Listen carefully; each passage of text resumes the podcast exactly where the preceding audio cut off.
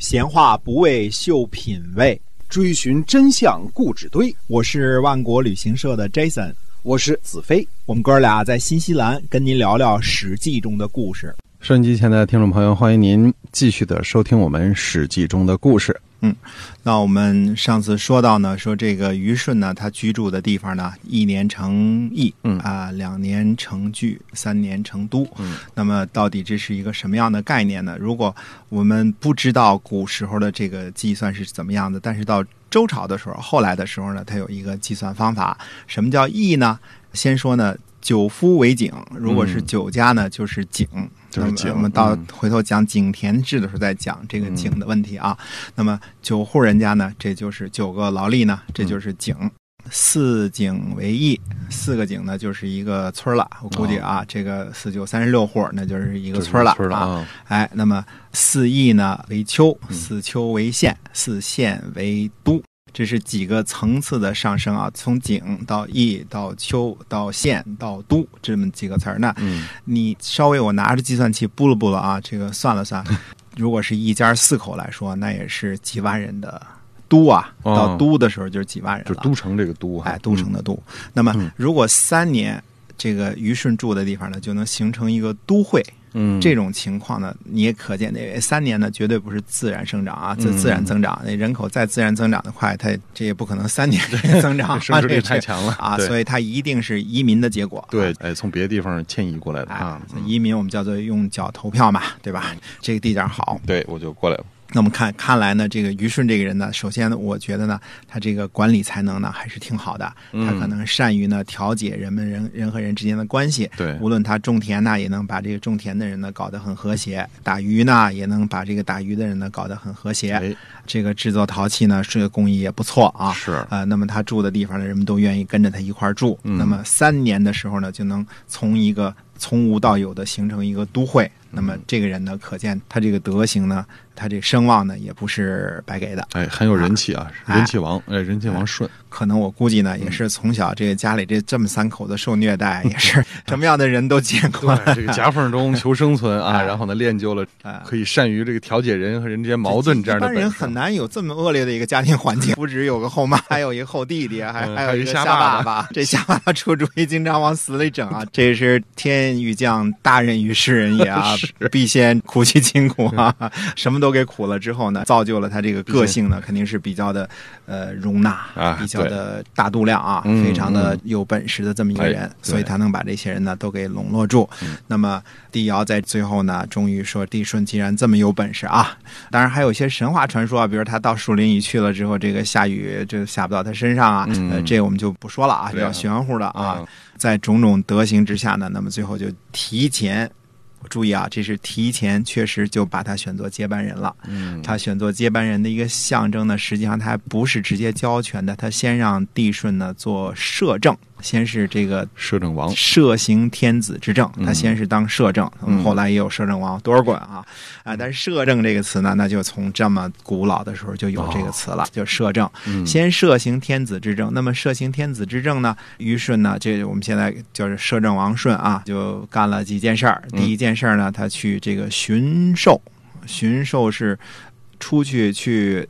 采集民风，去嗯考察去，嗯呃，那当然说是出去是去打猎去了。这个“狩”这个词儿呢，我以后有时间我们再说啊。这个“狩”是狩猎的意思啊。嗯呃，实际上呢，很多的时候，尤其到后来，狩呢，实际上就是皇上逃跑，基本都叫狩。啊、比如说这个出去打猎没回来，就就天子巡狩啊对。嗯、比如后来到西太后也，呃，去西安打猎去了。嗯，实际上是被英国人给轰走了啊。这个这种都是一种忌讳，要尊者要要会嘛啊。对，这么一种说法。但是说摄政王舜呢出去巡狩呢，嗯呃，并不是去只是打猎，嗯那么还是呢到各地呢体察民情，把各地的风俗呢以及政令贯彻执行的情况呢回来向这个帝尧呢汇报。嗯那么也做了一些个处理。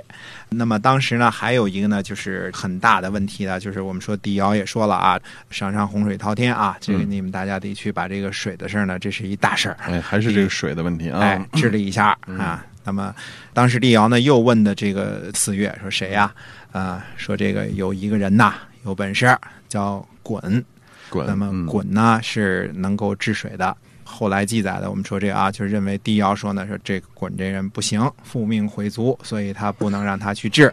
嗯呃，但是呢，这个四月坚持说呢，说矬子里边拔将军了，就 就是是他了他啊不找不着鲧呢，也找不着比鲧更贤明的人了，嗯就让他去吧。哎，啊，那帝尧呢没办法，就让他给去了。那么摄政王舜呢，在巡狩的过程当中呢，也看了看鲧治水的情况啊，发现呢是不怎么样，觉得这个非常的可以说是无状吧，治水无状。啊嗯，嗯那么既然是治水无状呢，那么回来呢就呃要做一些个处罚，这是我们说呃摄政王舜在他摄政的时候啊干了很多的事情。那么初期呢体察民情，放宽刑法，那么最后呢他是做了四件事情。呃，发现这个处罚了四个人哦，呃，一个呢就是推荐这个共工的欢兜，推荐的不太好，共工呢果然是很淫僻，那么就把这个欢兜呢也给罚了。嗯那么三苗呢，在这个南方呢，在荆州、淮南一带呢，老搞叛乱、动乱，那么这个呢也是不太好的，就是也给处罚了。那么还有呢，派鲧去治水呢，呃，效果也不太好。于是呢，就把这几家呢都给处理了，把欢兜呢是这个家族呢流放到崇山，变成了南蛮啊。哦，然后呢，把三苗呢流放到三危，变成了西戎；把治水不利的这个鲧呢，在羽山这个地方呢给处死了。处死了之后，把这个家族呢变成了东夷。所以，我们中国人呢，这个原来说起来，这个都是东夷、西戎、南蛮、北狄，这些都是有一些个蔑称的对这个意义在其中的啊。东夷、西戎、南蛮、北狄，你不小心住在东边呢，你就是夷哎，啊；住在西边呢，就是戎啊。那么，当然是不是这四这四大家族处理的这个，最后形成了东夷、西戎、南蛮、北狄，我们这个很难说啊。对，呃，反正这些个词儿呢，像我小的时候，至少在北方的时候，南蛮这个称呼还是有的。是啊，不只是金乌珠管这谁叫南蛮啊，北 很多方北方人对这个呃南方人都叫南蛮。是有一种像经常会说住在一些个偏远地区的叫什么蛮夷之地呀、有一种轻蔑的这个味道在里边。是的，嗯对。那你从这几个名字当中，凡是中国所中间之国中原这个地方，嗯这是这是好的，对啊这是教化的，这是嗯 civilized 的。那么呃，其他各个地方的东夷、西戎、南蛮、北狄，那么天下人呢对这几个处理啊，还是非常的心服口服的，觉得这个摄政王顺呢对这几个处理呢都是非常的不错的。那么这种情况之下呢，就是把他功绩呢就说的非常的不错。那么他在做摄政王的时候呢，还做的什么事情呢？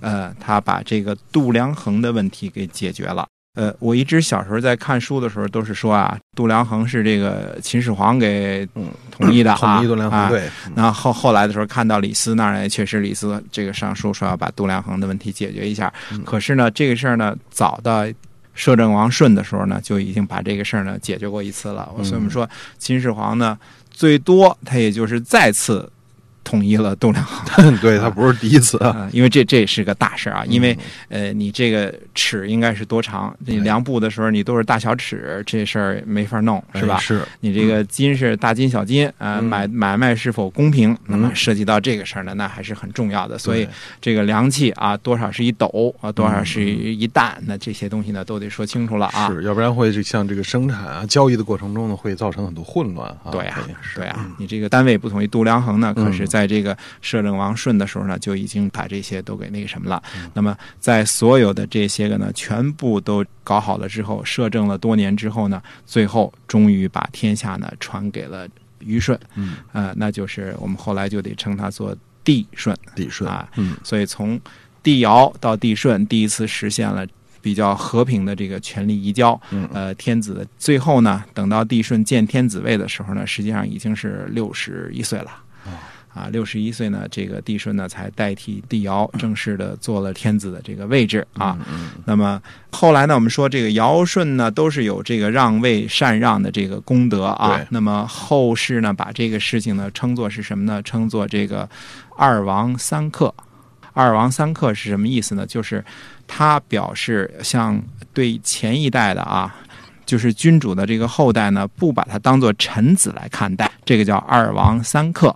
二王三客的这个意思呢，就是说，比如说，呃，像帝舜对待丹朱啊，那么后来呢，还有大禹对待这个舜的儿子啊，叫商均，那么对待他们的问题上，就是不敢把他们当做臣子。哎，那既不是天子，又不是臣子，这是当做一个平等的对待。到后代的时候，比如说我们到宋代的时候，柴家啊，你比如为什么你说起《水浒》的时候，这个柴进啊，对。为为什么会是还有很多这个叫八王，我们这个戏剧当中八贤王 啊。王是。哎，这个为什么会有一个姓柴的老在这个皇上身边晃悠呢？哎。这个感觉权力还挺大哈，别人还不敢把他怎么样。哎，就不敢把这个前朝的君主的后代呢，当做自己的臣子的这种做法。那么专门历史上有一个名词呢，叫“二王三克”，呃，恪恪尽职守的恪，二王三克。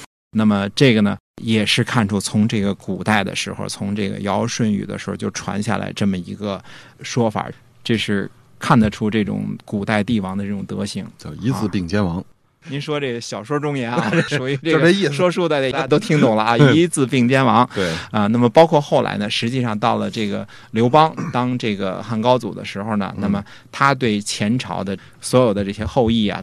都是封地，不绝祭祀，让你家的血食不绝，还让你这个进行着对祖先的祭祀，嗯呃，而不是这个传说当中的斩草除根，没有这个事情啊。所以我们说这个帝舜呢，终于呢胜利的呢，呃，接班做了天子啊，这是五帝当中的呢，也是其中的一帝对啊。那我们下边呢再说说帝舜，呃，有时间的话再讲帝舜的故事。嗯，是的。那么我们今天啊，这个史记中的故事啊，今天跟您讲到这儿了。那么是由新西兰万国旅行社的 Jason 为您讲的。我们下期节目再会。再会。